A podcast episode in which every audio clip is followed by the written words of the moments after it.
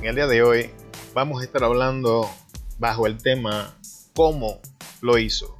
Para beneficio de las personas que no han escuchado esta serie que hemos comenzado, estamos hablando de Jesús. Habíamos iniciado una, una serie hablando de nuestra identidad en Cristo, pero entonces el Espíritu Santo me convenció de que si no entendemos quién era Cristo, qué hizo Cristo, cómo lo hizo, la implicación de lo que hizo, las cosas que enfrentó y el resultado para nosotros de las cosas que hizo, no vamos a poder apreciar ni tomar beneficio de nuestra identidad en Cristo junto a los otros beneficios que están para nosotros gracias a la crucifixión y resurrección del Maestro. Ya hablamos de la identidad de Jesús, ya hablamos de lo que hizo y en el día de hoy vamos a estar hablando de cómo lo hizo. Y el primer versículo del día de hoy lo encontramos en Filipenses capítulo 2, versículo 6 y dice, el cual, siendo en forma de Dios, no estimó el ser igual a Dios como cosa a que aferrarse. Jesús renunció a su divinidad. Es increíblemente importante porque he hablado con personas y ellos piensan que todo lo que Jesús hizo aquí en la tierra lo hizo en su forma divina. Y si eso fuese cierto, entonces el Evangelio sería una mentira. Porque si Jesús mantuvo su divinidad en la tierra, entonces sería imposible para nosotros seguir su ejemplo porque no hay nada divino en nosotros. Y esto contradecería el propósito de lo que Jesús hizo por nosotros. Sin embargo, cuando leemos este versículo en Filipenses 2.6, Jesús, siendo Dios, no se aferró a su condición de Dios, sino que por amor a nosotros se despojó de su divinidad. Y en Filipenses 2.7 continúa diciendo, sino que se despojó a sí mismo, tomando forma de siervo, hecho semejante a los hombres. Entonces Jesús no cumplió su propósito en la tierra en su forma divina, sino en forma de hombre. Y ahora si Jesús hizo esto en forma de hombre, entonces significa que Jesús abrió el camino para nosotros. Entonces esto se compensa con otros versículos en la Biblia que nos dicen y enseñan que Jesús fue el primero de entre sus hermanos. Jesús vino a abrir un camino para que nosotros pudiésemos caminar detrás de Él. Jesús fue el primero de la resurrección para darnos esperanza a nosotros de ese día. Mientras Jesús caminó en la tierra, Jesús fue tan humano como lo eres tú, como lo soy yo. Jesús fue tentado en todo, pero no pecó. Pero de esto vamos a estar hablando más adelante en el día de hoy. Lo que quiero exponer ante tus ojos es cómo lo hizo.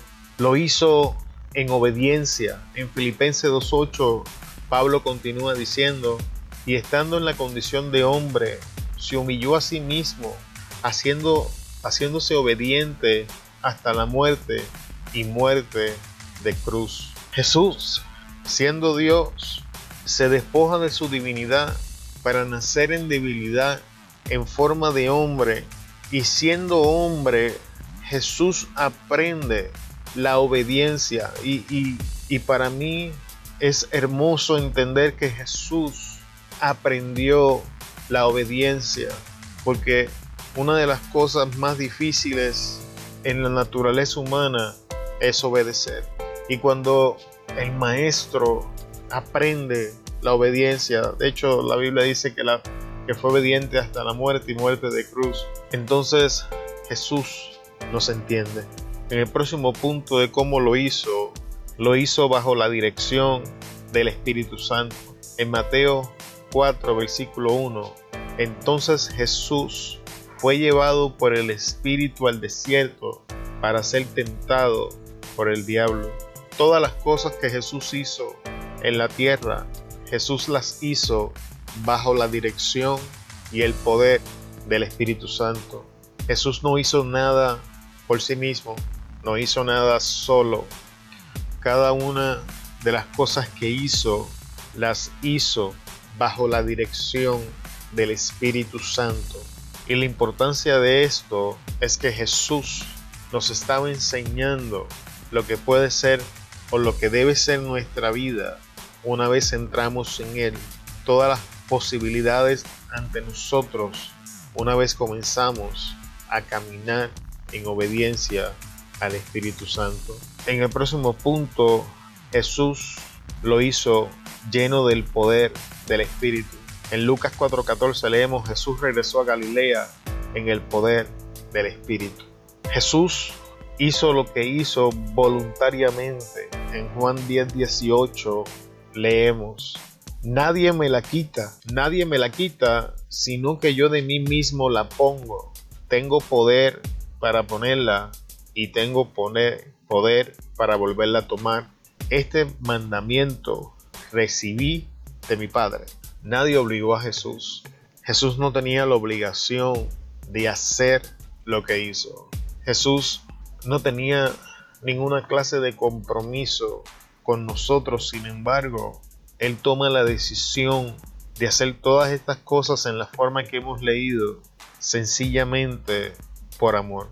Jesús experimentó en Él todo el sufrimiento, toda nuestra lucha, toda nuestra batalla, experimentó todas nuestras debilidades, todo el peso que llevamos en nuestro corazón, todo el rechazo, todo el sufrimiento, todo el dolor. Jesús experimentó toda la gama de emociones que nosotros experimentamos y lo hizo en forma humana.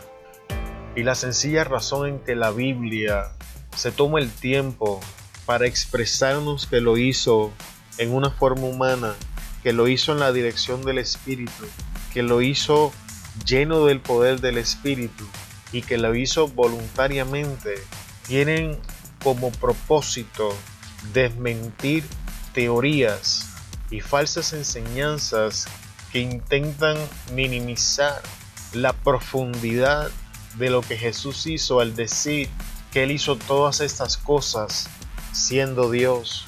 Y voy a ser brutalmente honesto, porque si Jesús caminó en la tierra en su divinidad, entonces el Evangelio es un acto de hipocresía es, una farsa y una mentira. Ahora, si la Biblia es verdad y lo que dice es cierto, entonces Jesús es el símbolo más grande de esperanza para sobrepasar las circunstancias que estamos viviendo, sabiendo que alguien meramente humano como yo, lleno de debilidades, quebrantado, roto, con pesadas cargas sobre mis hombros, mente y corazón, perdido en el mundo, perdido emocionalmente, sin rumbo ni sentido de quién soy, de dónde vengo o a dónde voy, puede encontrar estas cosas en Él, entonces Jesús se convierte en la luz del mundo y muestra ante mis ojos claramente que si le entrego mi vida y comienzo a caminar bajo la llenura del Espíritu Santo, entonces ante mis ojos se van a desenvolver nuevas posibilidades que no existían, que el final de mi historia ahora es distinto al que yo percibía antes de él estar, porque ahora al caminar bajo la dirección del Espíritu Santo y someterme a su obediencia, voy a comenzar a experimentar el poder de la llenura del Espíritu Santo en mi vida que me va a capacitar para hacer lo que antes era imposible. Y si lo que la Biblia dice es verdad y sabemos que la Biblia es la verdad, entonces amigo y amiga que me escuchas, hay esperanza. Entonces es importante entender cómo lo hizo, porque entender el cómo lo hizo nos da esperanza. Entender que Él luchó en, su forma humana, que Él tuvo que luchar para obedecer, que obedecer en su naturaleza humana fue algo que Él tuvo que aprender. Y podemos ver esto con claridad, esta lucha de su naturaleza humana en contra de su destino profético en el huerto de Getsemaní cuando le dice, Padre, si puedes, pasa de mí esta copa. Y entonces se somete a la obediencia. Y esto solo es posible porque escucha la voz del Espíritu Santo en él y hace uso del poder del Espíritu Santo y de esta forma doblega su naturaleza humana y dice, pero no se haga mi voluntad sino la tuya y encuentra la paz y la fortaleza y el poder que minutos antes no tenía para finalizar su carrera.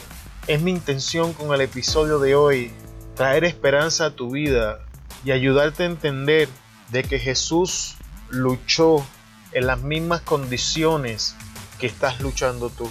Que Jesús no luchó en su forma de Dios, luchó en su forma humana y que Jesús alcanzó la victoria en su carrera con la misma herramienta que en este caso es una persona, ha dejado a nuestra disposición en el día de hoy, que es la persona del Espíritu Santo y su poder a nuestra disposición. Y que es posible, sin importar nuestra condición, aprender la obediencia para experimentar la nueva vida que Él compró para nosotros. No me importa dónde estés en tu vida. No me importa qué tan bajo tú piensas que estás. Realmente no me interesa cuán oscura son las tinieblas. Quiero decirte que la luz disipa las tinieblas y las tinieblas no prevalecen ante ellas y que yo estuve en ese lugar, que yo estuve en el punto donde pensé que yo moría en mi drogadicción, donde yo pensé que no había esperanza, donde yo renuncié a todos los lazos en mi vida hasta que Él llegó. Él llegó y me dio esperanza. Él llegó y trajo cambios. Él llegó y me ha demostrado que todo esto es posible en Él. No te estoy hablando cuentos de hadas, no te estoy diciendo historias de brujas. Yo soy testigo. Esto no me lo contaron, yo lo estoy viviendo. De un drogadicto de 13 años, Dios lo ha convertido con la llenura del Espíritu y bajo su poder y aprendiendo la obediencia, en un hombre productivo, en un esposo, en un papá de dos hijos, en un hombre de negocios. Y si de una porquería como la que era yo, Dios ha hecho esto tan maravilloso ante mis ojos, entonces pregúntate, ¿qué puede hacer Dios conmigo?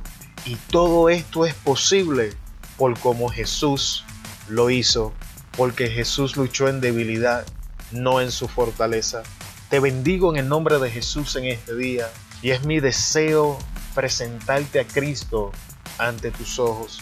Y si escuchas este mensaje y estas palabras de aliento y deseas entregarle tu vida a Jesús, sencillamente creyendo, repite estas cortas palabras. Señor, te confieso como mi único y exclusivo Salvador. Creo que moriste en la cruz por todos mis pecados, que resucitaste al tercer día y hoy estás sentado a la diestra del Padre. Te recibo. Gracias Señor. Amén. Si repites estas cortas palabras te aseguro que la salvación ha sido alcanzada y te exhorto que comiences a encontrar una congregación donde te enseñen la veracidad bíblica y o el momento que escuchas esto estamos todavía con el COVID-19 entonces intenta de buscar en las redes sociales personas que prediquen la palabra de salvación. Se despide Jole Sanabria de palabra y presencia. Te bendigo en el poderoso nombre de Jesús y te veo en el próximo episodio. Amén.